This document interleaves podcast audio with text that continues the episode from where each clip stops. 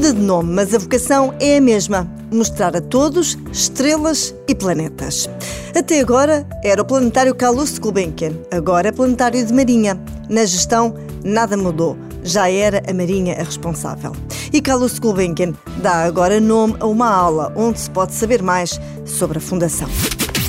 Bom, mas questões de nomes à parte. Vamos lá aos avanços tecnológicos. Antes das novidades que foram agora implementadas, no planetário podíamos observar o céu apenas na perspectiva de quem tem os pés na Terra. Agora podemos viajar no espaço. Podemos ver a Estação Espacial Internacional, a Lua, Marte, Saturno e muito mais. Com esta nova tecnologia, o planetário está também apto a poder adquirir vários filmes diferentes e, por isso, ter uma programação mais variada.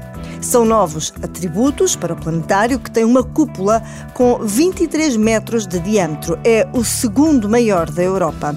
Com lugares sentados, é mesmo maior. Em 2019, o planetário recebia 60 mil visitantes por ano.